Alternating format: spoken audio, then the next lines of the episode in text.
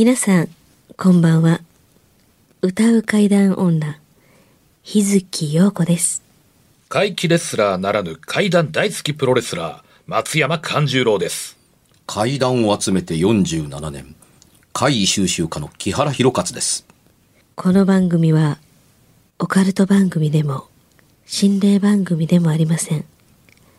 怪異収集家である作家の木原博勝さんが、実際に直接取材した実話怪談を語ります。日本で唯一の怪談専門ラジオ番組です木原さんといえばあの今や伝説の実話怪談本、新耳袋シリーズの作者でもおなじみですよね。他にも、うずしお怪談やつくも怪談といったヒットシリーズも出版されてますよね。その木原さんによるこの世のものではない話、もののけの話、不可思議な話といった実話怪談を季節に関係なく毎週聞くことができるなんて、怪談マニアにとっては夢のような話ですよね。夢どころか悪夢よりも素晴らしいことですよ。それでは、あなたが最後まで無事にお聞きできることを祈ってます。怖い水曜日、存分に味わってください。収録は天空の城ラピュタ公開された8月2日なんですけれども、ええよ。今日の放送は？8月31日です。あもう明日で夏休みが終わって学校が始まるっていう昔でしたけども、え8月31日。ーある意味怖い日ですね、小学生にとっては。8月終わるわ。うん、終わりですよ。もうこの放送の翌日もう9月1日そうですよ。カテゴリーから言うと秋が始まる、うん。あ、そうですね。なんかもう9月っていうと一気にね、うんわあ今年ももうっていう感じがしますね。しますよね。絶対猛暑とか残暑やと思うねんけどね、うん間違いないでしょうね。うんもう少なくてもこの収録をしてる日、あのーなんか埼玉県とかどっかで41度の予想っていうような、もうなんか、あえどの国の話ですかっていう、あるまじき、あの、気温がどうたらこうたらっていう日なんですよ。うん。先日だってね、はい。あのーニュースでうん。2メーターぐらい離れて、マスクを外してくださいっていうニュースがありました。うん。もうあの熱中症危ないからマスクしてたら、ね。そんなことこの収録は、ついたてがあるにもかかわらず、マスクでやってるんですよそうですよ、まだちゃんとマスクしてますから。だって我々が子供の時って30度を超えたらわーわー超えたらわーわー言ったととか今普通ですもんね、30度なんて、これも怪異ですよ、世の中。怪異だらけですよ。怪異だらけ。毎回猛暑猛暑暑いね言ってるけど今年は本気の猛暑みたいですこの番組も暑いですよ会会議続きで言わせていただきますけどもね、外が暑いのは分かってます。ええ。だからね、このスタジオにね、収録のために入った時に、ああ、涼しいと思って、ソファに座ってたんですよ。ええ。みんなが揃うまで。ねえ、ものの3分せんうちに、いや、涼しいって寒ないかと。涼しいを超えて。超えて。で、え何度やねんって言う言ってみたらね、ええ。22度なんですよ。もでね、こんなはずはないと思っていたのが、この収録の前に別番組収録してるんです、ここ。ええ。それ入ってきた時に、あ、まだ収録してはるわ、番組。ええ。終わるまで待ってよっていうので、え今日の収録1時からなんですけど、ええー12時40分か45分ぐらいまで収録されてたんですよ。ええでその人たちのが出ていくのを見ていて、あの、僕入ったので、ええその時にね、うわ、寒かったとかそんなんないんです。もう実に和やかに、ええあの出てかれて、で、僕が入った時ただ涼しいと思ってたけれども、え多分ね、それほどの温度ではなかったんですよ。うん。何が言いたいかというとね、これ僕が入った途端に、誰かが温度調節して、あの、めちゃめちゃ下げたんちゃうかと思って、えでもか、あのーまあ、ラジカンの、まあ、あの、壁に埋め込んである空調なんで、勝手によそ者がいじってもかと思うから、佐々木ディレクターが入ってきた時に、ごめん、ちょっと温度上げてくれへんっていうふうに上げてもらったんですよ。で、佐々木くんは、一旦部屋をそれなりの温度にした方がええと思ったので、はい30度に設定したんだよね。そうです。30度に設定。うん、だって、ある程度、暖球を組んでから、あの、普通の温度に戻せばいいわけだか、ら。ら、旧式なんで、これも。なるああそっか。なかなかすぐ上がらない。なかなかすぐ上がらないのでっていうことだったりするんですけども、で、30度に設定したんだけれども、ども佐々木君、あったかくしてくれたって、え、しましたよ、30度にって言ったら、設定温度30度になってないんですよ。22.4度とか。あら、上がってないんです、温度。全然上がってないんですよ。で、上がってないので、またかこれ3度目ぐらいやでこれっていうのがあって、さっきはそうじゃなかったのに、また俺？と思ったので、まあ、こまめにあの温度計とか見たりするんですよ。するんですけど、さっき見たときに24.5度ぐらいで、ようやく上がようやく上がったやんけ、と思って、ちょっと目をそらして、パッと見たら、なんと、うん。1.9度になったんです。で写真撮ったから。ツイッターに、あ、やっと戻ったって言ったら、1.9度ってなんやねんっていうふうに言って、ツイッター書いてパッと見たら、24.5度かなんかに戻ったんですよ。でも、表示はね、ん1.9度っていうふうに表示したことは、間違いないっていうところだったりするからそ、の一瞬を捉えたわけですね。うん、で、さっきね、あの、別冊とこの収録の間に休憩にちょっと外出たんですけどね、いやー、なんかね、外のあた暑さがね、気持ちよく、心地よく。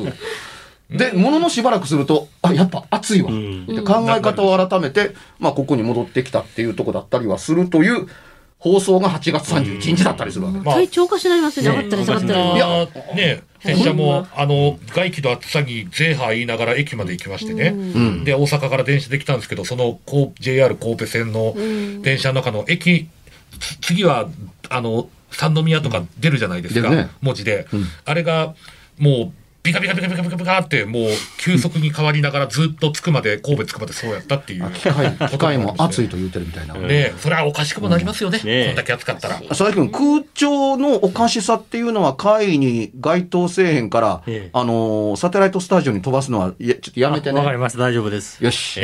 はい。お便り行きましょうかね。おかしなお便りでいきましょう。はいおかしなお便り。千葉県のラジオネーム亀太郎さんです。亀太郎さん。はい。6月29日の放送で、うんエレベーターの話を取り上げていただいた亀太郎さん。大大変よく覚えています。はいはいはい見事な報告でした。放送後、同じビル、同じ時間帯、同じメンツ、同じ会議室で同様の会議がありました。うん、すごいね。前回より少し早く終わったので、同じ事象が起きないか試してみました。ん結果は残念ながら一回も再現ならずでした。よかったじゃないですそこで質問です。か。これに？はい。はい怪異の発生頻度と信頼性についての質問。えー矛盾しているようなんですが、と。えー高頻度ほど信頼性の高い怪異と、高頻度ほど信頼性の低い怪異。これが存在していると考えておりますと。特にエレベーターのような機器や自然現象が絡む事象は高頻度で、えー確認されるほど特定条件が揃った時に発生する誤作動や現象と考えられ怪異としての信頼性は低くなると考えております。逆の高頻度ほど信頼性が高い事象については短い文章でまとめるのは難しいので省略いたします。うん。木原さんが木原さんが考える怪異の発生頻度と信頼性の関係性について教えてほしいと。なんか随分なんか専うん、門的っぽいなんかうんね。難しくなってきましたね。まあ、あの、うん科学的というふうに捉える方もいると思うし、学問的と捉える方はいると思いますけれども、んだから簡単に説明しやすいことがあったりします。えー僕が考えていることの中に、発生の頻度と回度という、発生の頻度となんだっけ？信頼性信頼性っていうのがありますよね。うん。関係がありません。関係ない。おうん。うん。あのー数がたくさん起こることといううううことよりも、確認性の問題であるということが大事だと僕は思っています。んあの、階段の中で本に採用されている要素を3つ挙げたことが、この番組でも何回かありました。はい。あの、い、あの、1、あの、一人以上の目撃で、あるあんまり厳密に話なくなるんでね、うん、あの、自分以外の、いわゆる私だけが見ましたっていうことに関してはどうなのっていうところだから、あの、いわゆる第三者的な視点がその話の中に含まれていて、いざとなったらちょっとその人の話聞かせてもらいますって、あの、言えるように。うん。で、に、これはもっと簡単。物理的現象を伴っているということ。あれがあっちに動いたってそんなバカなみたいなような。いや、バカなも何もだって花瓶ここにあったやろとあったっていうに。今ないやんかないっていうに。あそこにあんで。え、いつの間にって。でそういう話をしてるんやっていうのって、まあ、ある意味物理を伴っうん。てますよね。うん。で、三つ目が、紛れがないがないかっていうに、起こってる現象の間中ずっと長時間観察することができたという、この三つ。の、もちろん3つとも含むものもあったりしますけれども、このうちの1つを満たしていれば、あの、優秀なものだったなと思ったりしますが、この中に、あの、これ全部が信頼性に関わっていることです。うん。間違い、思い違い、勘違い、え錯覚、ん。思い込み、うん。うん、あのーあるいはその、都合よく持っていく。うん。あるかも結しれない。いわゆるない、ないところにある、あったかのごとく言うっていうに、動いたやんかって、もともと動いてないものを、あれはあそこにあったんと違うんやって勝手に言い始めるっていうことだって、あるかもしれないですね。まあ、ないとは言えないでしょ、うっん。ていうふうに。それはもともとここではなんか起こるんやっていう場所で、ああ。あのーあれば、あるほど、うんあのーこの話の中に言った、あの、頻度がたくさんあるっていうのって、個人が言っているのである、あれ、あるのならば、その頻度はゼロにも等しいという考え方。うん。つまり、信頼ゼロでしょうっていう。うんその人が言ってるだけでは。うん。言い方変えましょうか。うん俺、このラジオ関西の702スタジオの窓の外に、実は黙ってたけど、窓の外に、ここ7階やんか。うん。窓の外に女が立ったのを36回見てるって突然言い出したって言ったら、その36回に意味はあるのか？うん。うん。という考え方ってありますよね。うん36回繰り返してんでっていうに、分かった分かった。今頃ねっていうふうに、うん番組何やってたっけ ?8 年。うん1回見た時から何も言わず、うん。10回見ても何も言わず、ううん。ん、8年経って、実を言うとなっていう、その実ってどこにあんねん というとこだったりするから、こんなことを口にする人も信頼性的にどうなのと思うし、もちろん話にも信頼性があるので、信頼性というのはどちらにかかっているのかうん。ということになるわけですね。あの、エレクトロニクスの分野で重要なものって、あのー高耐久性、もちろん高性能、うん。はい。うん。で、高信頼性、うん。えーというものが、あの、求められます。これに対して、高費用対効果っていうのがあったり、高、あの、生産性と、あの、いうのが密接に関わってきたりするというジャンルだったりはします。どれも物理と、と的に、あの、数字で叩き出される、あの、状態がはっきりわかるものばっかりですよね。これが階段にないんですよ。うん。じゃあどういうことかが言えるかというと、もともとちゃんとした目線で言えば、信頼性は薄いと言えます。うん。うん。だからね、出力は簡単で言うがゆえに、入力者が気をつけなければならない話を聞く側に意味があるんですよっていうふうに言っていいるのは、相手に信頼性を求めるのではなくて、自分の中の信頼性ということというのをどれほど埋めてくれるのかっていう入力にすごく気を使っているからこそ、その話がまだ信頼に足らないと思ってると質問攻めにするわけです。この時あなたはどうされてたんですか、うん。で、それを見ていた、あの、同僚はどう言われたんですか、うんっていう形で、話や、の現実性的なものの信頼度を上げていくわけですね。つまり現実味を上げていくという言い方とも言えるかもしれないですねっていうところだから、もともと会談は信頼性のないところから始まると思ってるんですよ。で、信じない人間にとっては、全部話し切ってもやっぱり信頼に足らないと思ったりするんです。うん最後に、言っていいですか？常識的にないですよって片付ける人はもちろんたくさんいます。うん。物理的に不可能ですよという方ももちろん。あの、います。で、そんなことの前例がないですという保守的な考え方もあるでしょうっていうところですけれども、あの、そのフレキシブルな考え方が一切通用しない人にととっては、うん。うん、どんなことがあっても、それはね、あなたの話でしょ？で、信頼性と関係ないところに着地する可能性は極めて高かったりはするのです。で、あの、高頻度の話うん。で、あの、こういうふうに思われる方も多いのではないかと思うという例え話。えいいですか、はい例え話ですよ。はい。例えの話ですからね。はいうん。うーん、実はね、私はね、昔からよく見える人なんですよ。いやーよく見ていて、この間なんかね、首が転がっていくのが見えましたよ。あ、その前はね、あれはね、田んぼの中に立っていて、何をしてるのかなと思ったら、背の高いね、人間なんですよ。で、田んぼの中水張ってて歩けるようなもんじゃないのにとかっていうような、えこれを見たかと思うとね、みたいなことを延々と言った、言ってる人が、まあ、いるとするじゃないですか。はい。はい例えばね。ね。うん。かつて通用したのかもしれません。ううんん。うん、日常のしょっちゅう見ますっていう、あの家の中にね、あのー両目がついていて、まるでね、クリータとかね、あわ、あのーね、なんか、ウニみたいなものがね、群れをなしてね、家の隅っこかなんかバーッと動き回ってるんですよって、時々バーッと跳ねたりだとかって、え、そんなんが家に出るんですか？みたいなような、え、いや、私にしか見えないかもわかりませんけれどもっていうのがあるかもしれませ。うんん。でも、昨今ね、うん。録画、あるいは記録保存媒体がうまく進んだことによって、思考進出化によって、昔はね、あ、信じてもらえないかっていう残念な顔した人多かったかもわからないし、あの、信じてもらえないのを当たり前の誇りのように、へんまあ、信じられないと思いますけどもねっていう。うんいや、信じてもらえないのが何がそんなにええねんという思わんでもないんですけど、例え話ですから。うん。あのーそんなに、あの、人から言われるのであるならば、まあ僕ならですよ。うんうん。いつもカメラ持ってて自分の見たものとカメラっていうので、あ、おったっていうの、いつも例えば、あ、見えそうやなと思った。ら起動し始めてて、あ、今日はなかったかっていうことを、いわゆる、再現度が高いだとか、発生頻度が多かったり、うん。自分がそういうことが見えるということをそんなに証明したかったら、証明コードに出ると思うんで、うん。頻度が高ければ高いほど高いと思ってるところには、もっと高い証明精度を誇るものを持ち込む可能性あると思うんですよ。うん。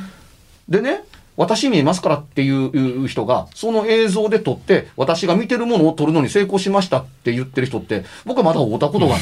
うんでも普通に考えたらそのままにはやっぱしておかないですよね。そうですね。だって、信じさせたいというか、何かしら解明もしたいと思う解。明もしたいでしょうし、うんうんそうね。うんで、人が、あの、信じることとは何ぞやということにも関わりがあるので、うんあの、現象を信じてないのか、うん私を信じてないのかうんどっちなんやっていう話にも、うんあの、考え方、人によりけりだったりするのを、ちょっとでも片っぽのパーセンテージ上げた方が、僕は面白くなると思うんですよ。うん。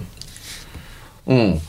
私はね、なかなかの寿司板前として、いい腕を持ってると思うんですよっていうふうに、あんまり魚触ったことないですけどもねって言われたら、え、それどうなんですか？っていうふうになる可能性はうんああるでしょ？もちろん、うん。高いですよ。うんまあ、だから、まるで能力があるかのようにだけれども、証明する気全然ありませんっていうのって、握ったことのない寿司、有名寿司職、あの、すごい寿司職人みたいな、あの、もので、あまりにもすごすぎるから、人前で私握りませんみたいな。いやいや、じゃあ腕があるかどうかもわかりませんねって言ったら、ニヤッと笑って、まあねって、いやいや、うんいや、まあちょっと待って、みたいな風に、あのーいや、何を根拠に名乗ってるんですかっていうところまでも触れるっていう。で、こんな漫画みたいな例は、え漫画みたいだからこそ例として出してるんですえよ。うん。でも、僕は見えないから信じないという人と、随分、あの、長い間、あの、その狭間で生きてた。というか、その、ね、僕階段集めてる時っていつも一人ぼっちでしたから、うん。仲間や友人なんて、面白そうに、あの、おその一時期だけにまあ付き合ってくれたりやとか、聞いてくれたりやとか、相手になってくれたりした人はいますけれども、うん。恒常的に興味を持ち続けて、うん。あの、真相だとか現実に迫るジャンルのものではないから、みんな離れていくんです。うん。しかし続けていれば、きっと何かにたどり着くと思って、もう半世紀超えましたから、僕。うん。あの、階段やって52年。うん。うん。あの、うっすらと話を聞いてるのであれば、小学校1年生の頃から聞いてますから、もうかなり長い間、どころじゃない、とんでもない長さの間、あの、大人の間に入って話聞いてたんですよ。まあ、おかげで大人を恐れない子供が出来上がったわけなんですけど、大人から話を聞くのが当たり前の子供として育ったんですね。うんで、聞くのが当たり前だからっていうのの、あの、後ろ側には必ず、それが証明できたらええのに。うん。一時期はその代用を写真がやってたんです。確かに。目に見えないものはカメラに捉えられるという可能性があるっていうのを、あの、やってたんですよ。昨今番組になくなりましたよねって、なくなって当たり前です。ううんん。フォトショップの過去でいくらでも作れるからです。うん中学生レベルで。んいいな。うん。おまけにほとんどがね、中岡俊也さんが、あの、恐怖の心霊写真集の周辺の時代に作り上げた概念で写真を説明するのが、当たり前のように刷り込まれてたりするから、うんテレビ見てたらショックですよ。これはね、こういう風ですっていうふうに、何々の例がね、あの、こういうことを、あの、作用、あの、してるんですっていう写真として、これ見よがしに説明したりするんですけど、そんな根拠なんかどこにもないよ。ここに武士の顔が映ってるとかね、骸骨が映ってるとかね。映ってる説明ではないんです。ええあの、これはこういう作用があったりしあて、ーするのでっていうふうに、良くない写真と言われてますね、みたいな。そもそもね、あのー赤いものは攻撃的やったか恨みがあったりだとかで、青いものはなんかこうね、寂しとかどうのこうのなんて、風の谷のナウシカの漫画が始まった後に莫大的に増えたりするわけですよう。んオウムの目の感情とちゃうねんから、なんかの水水面とか岩肌ばっかりに顔現れますよね。ええなんいや、見え方はいいんです。うん違うんです。そうじゃなくて、写真の説明の解釈にドラマがついてるんですよ。うんこれはね、先祖が専属用が大変だできていないとかそうそうそう。専属用が、あのーとか、水子の霊がどうのとか。そういうことですね。そんな概念はこの間始まったばっかりで、うん本の中に書かれたからっていうところだったりするから、その、心霊やオカルト本を教科書として読んではならないわけです。うん読み物として面白いはありかもわからないけど、うんあ、これこの人が勝手に書いてはるんや。これを事実と思うのはね、よろしくないですよね。うん。だから、それは本にはね、うんここに骸骨があるというように説明をして、骸骨に見えそうな部分をうんまるで囲ってあるわけだから見えるのはしょうがないんですよ。うんうんそうそのように見えるかもわからないけど、それが映ってることとは違うんです。うんということだったりするから、見える解釈は小学生にだってできるんですよ。うんうんうん。あの、ね、あの、木漏れ日のここに顔があるよっていうような見つ、もの、もの探しって子供にだってできるんです。うんもちろん大人だってできますけども。でも、そこに理屈つけて、それ見よがしにいやって、専門家が一丁上がりっていうことをやれたりする世界だったりするんですけど、うん正面にに結びつける必要性なんて頭から考えてないということを解説したり説明したりする、この人らってう、ん何なんやろうと思うわ確かになんなんやろうと思いますね。うん。なんなんやろう。うんつまりそんな説明をし従うあなたは、悪霊に取り憑かれて、悪魔の手先になってるからですねって、すいません、悪霊なのか、あの、なんかこう、悪魔かどっちかにしてもらえますかみたいなようなものだったりするけれども、そんなこと言われたら納得しないけれども、納得せえへんのに、うん写真の解説は人を納得するようにやってたりするわけうんですよ。そあまあそうですよね。こういう概念って、あのー中岡さんが作った世界を丸まんま受け継いだ、その本からも引用して、あの本、あの本の中に話として書いたりしたことがあるような、あのーね、ことが何人もやるタレントさんが、うん。ほんまにこんなことがあったみたいですね、みたいな感じで喋ってたりするという、階段をよく口にするタレントさんが広めたりしたりするから、そのタレントさんの言ったことはほんまなんやと思ってる人にとっては、あの、話は持っていくわけじゃないけども、うん。考え方と概念と用語の使い方は持っていくわけです。うん。そうすると、僕はよく言うね、劣化コピーがいっぱいできるわけうん。ですよ。元元があったとか、うん。あの、親本があったとかと何にも考えへんっていう、コピーがまたコピーされて、ねみたいな、ね。どんどんどんどんね。そう、そもそもコピーの元本、原本があったかどうかも考えないっていうことになったりしたりするっていうのを、わ怖いことやと考えへん怖い専門家がいっぱいおったりするわけうんですよ。あのーまあそういう人がいることがいないとかではなくって、うん。この人の考え方に対しての答えのつもりの、ええ。あの、広げ方で言ってるんですけれども、頻度があったところで観測者がどうであるのかっていう点が大きかったりするのと、うん。頻度と観測者が重なるんだったらば、再現ができるのではないかなという方向性に行って、取れれば確認ができるし、第三者がなるほどと思えるからいいじゃないですか。うん。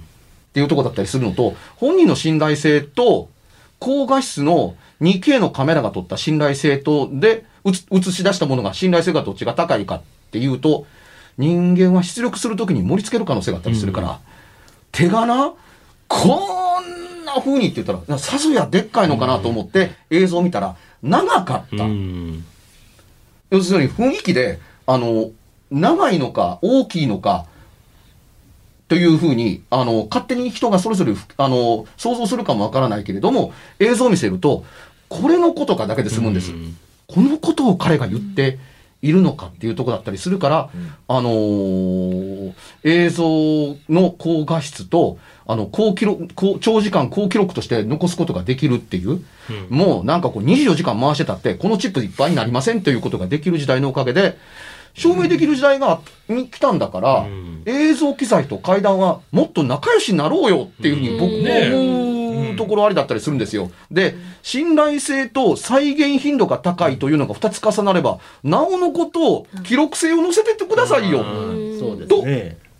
思うわけです。うん自然でしょ？うん自然自然。そうですね。ね。だから、あのーとても大事だと思う。この人の言ってることがおかしいと言言ってるんではなくて、うんあの、信頼は人によるんです。あ言い方を変えてみると、高頻度だと思っているのも人によったりする場合があったりするんです。ーうんつまり、認めなかったり考えられない人にとっては、一回も起こっていない。うん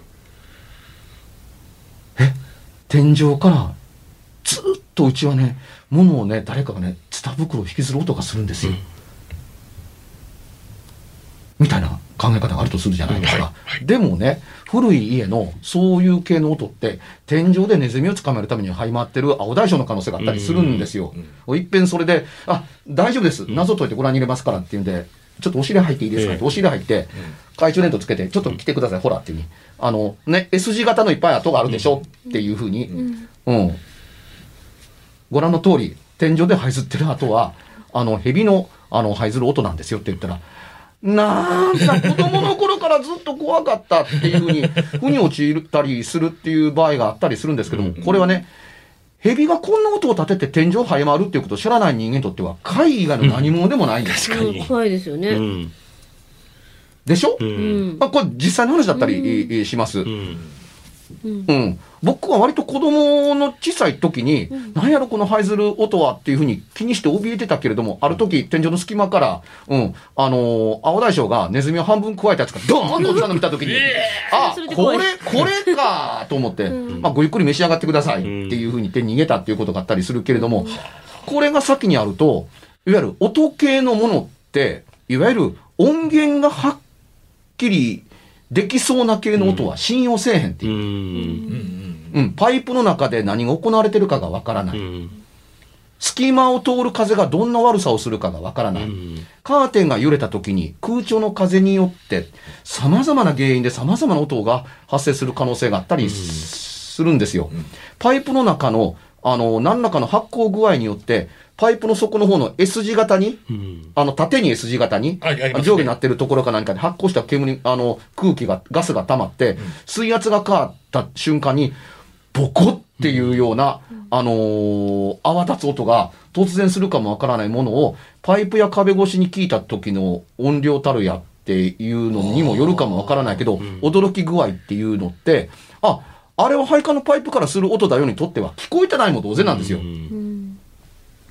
でも、そんなマンションに住んだことのない人間にとってみたら、大事やったりする可能性はあったりするので、で、これは頻度と信頼性と関係がなかったりしますす。そうでね。ないですね。いわゆる、僕がこの番組でやっぱり言うように、経験則が大きくものを言う場合がそう。あったりするから、いろんな人と話を、つまり入力をしたり、行って見てくる、触ってくるっていうような入力を繰り返していって、あの、原因の元となるべき可能性というものは、ある程度は知っておかないと、これは何々の音ですねとかっていうふうにすぐ断定する人がいっぱいおるけども、そんなこと分かったもんか。うん。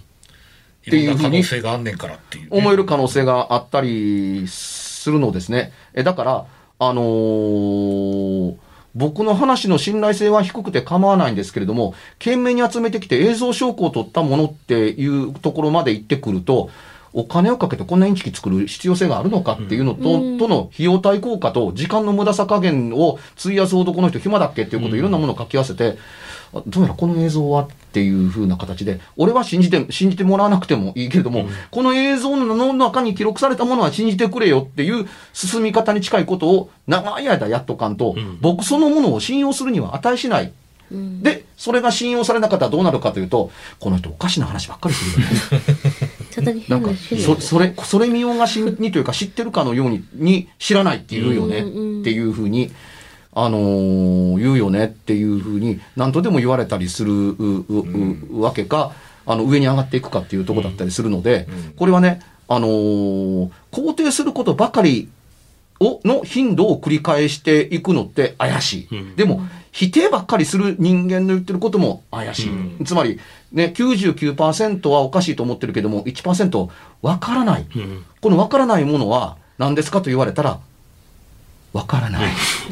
わからないものはわわからない分かってたら答えてますっていうふうに言うということの線引きをしっかりやってる人間が一生懸命話す1%は耳を傾けていいなと思ってくれれば、損がありがたいけれども、その1%を熱く語る人間は信頼に値しないと言われたら、実はそれまでなんですよ。うん。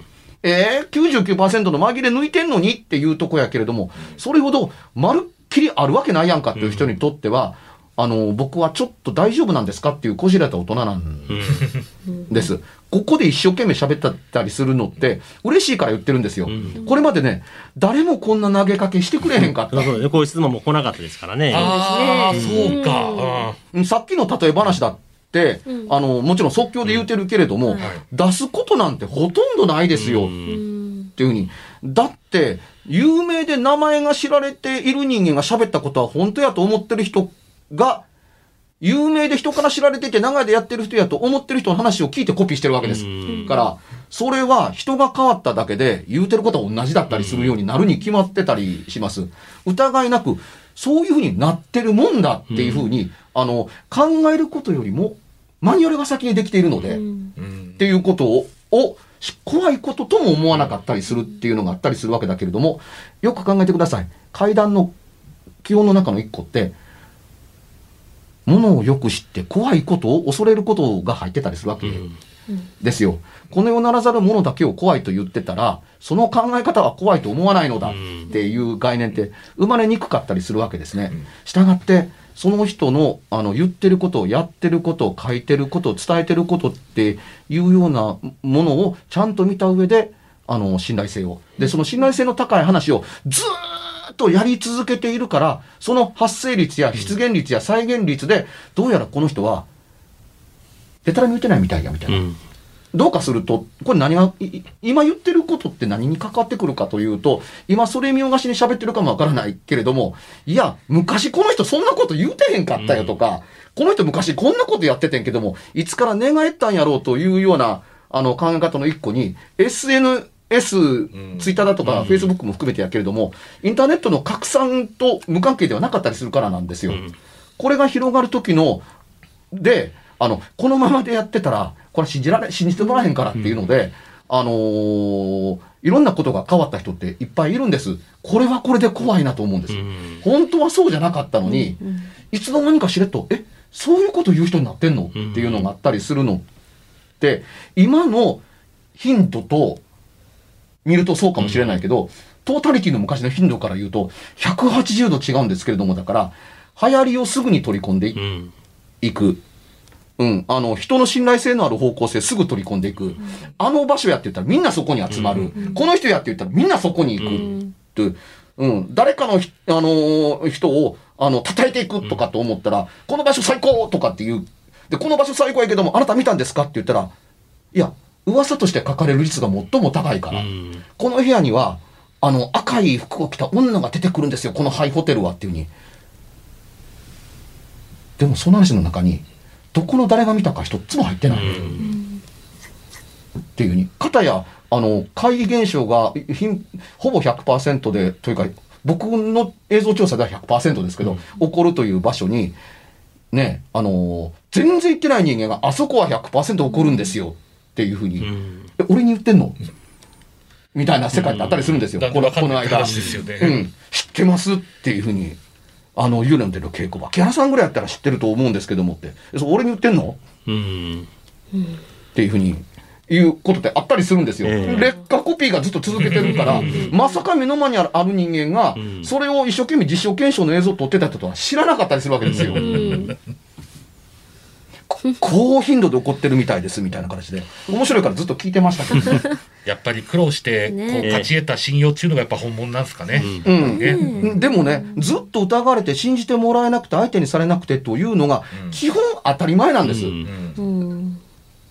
だからね、あの、この階段の世界で、あの、実を得るだとかう、ん有名になるとか、数を稼ぐっていうのって、できなくはないですけども、うん。その後どうなるかは考えたことありますかっていうのって、いうのと、やがてこれくっついていくんです。うん。あの、今ここで投げかけられた、あの、疑問というのは、えうん。だってこれを突き詰めると、これに該当する人としない人、該当する現象としない現象、えうん。ね、該当する体験談と称するものと、うん。該当しない体験談じゃないものとっていうのが同居してるっていうことに疑問を抱かれること多いと思うんですよ。現にも疑問として激しく思ってるから来てると思うんうん。です。ええ。だからね、このチャンスでしか喋ることができないと思っているので、今回は申し訳ない3人には、あんまり、あの、ね、コメントしてもらう時間作らへんかったけれども、うん。ここで言いそびれたら、こんな優秀な質問、二度とけえへんかもわからない。うん。少なくても、あの、階段を専門にやってますっていう人からは来ない。ううんん。いやーなんか深い回でしたね。はい本当に。あの、これでもね、まだ説明し足りてないと思ってます。はい。全然。ええあのー、50年以上階段を追っかけて回ってるのって、伊達ではないぞっていうふうに。うんまあ、それはね、30何分で語りきれるわけないですよね。いや、だってこれを切ってコレクターとコイコインコレクターとするんだったらば、うんごめんなさい。工業、公共的に使われてる、流通してるもんだったりするわけですから、うんコレクターを名乗っていて、偽物と本物が区別できなかったらコレクターじゃないです。っていうのがコレクターですよ。じゃあ階段は？っうん。ていうところだったりするから、あんまりね、階段収集家、怪奇収集家、ううん。ん、ホラー収集家とかっていうの収集家がいっぱい集まってきて、ねえ、うん。収集者がいっぱいいそうな世界だったりする世界だったりするから、こうじゃなかったよねっていうふうに、うん。僕が名刺配った時みんな何ですかこれっていうふうに、草冠に鬼と株収集ですけど、これ京極夏彦さんがつけてくれたんですよ。この京極さんがつけてくれた、あのー収集家っていう字って、も、もはや当たり前の常識化になってるでしょう、階段の世界。うん、でも、その時少なくても僕の名刺に京極さんにデザイン頼んだんですけど、うん。うん、京極さんが怪異収集家っていうな、あの、名前を、肩書きをつけてくださったんですよ、うん名刺のデザインに。それまでは怪異収集家という肩書きって僕は一度も見たことがありません。うんこの草冠に鬼を当てるのならなおのこと。うん。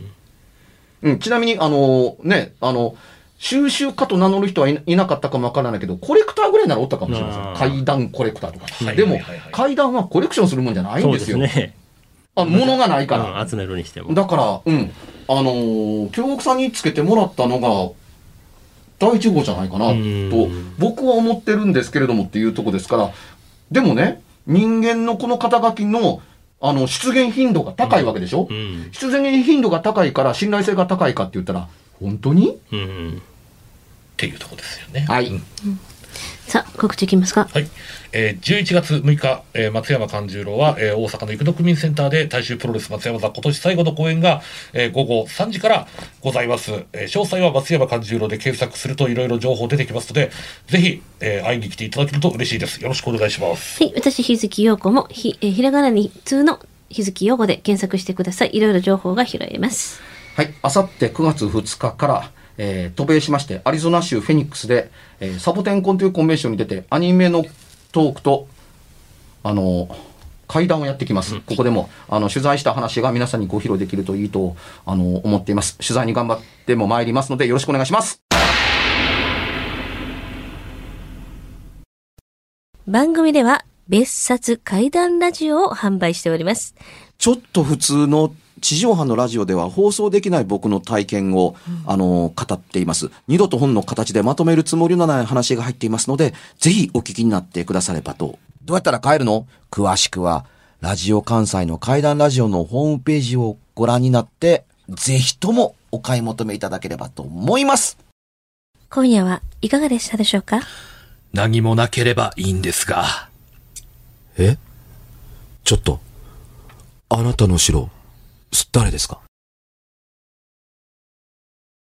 番組ではお便りや感想のほか、あなたが体験した怖い話や、あなたが聞いた身近な人の不思議な体験、また怖い写真や曰く因縁のあるものなどもお待ちしています。メールの宛先は、階段アットマーク jocr.jp k-a-i-d-a-n アットマーク jocr.jp ファックスは078-361-0005 078-361-0005おはがきは郵便番号650-8580ラジオ関西階段ラジオ怖い水曜日まで。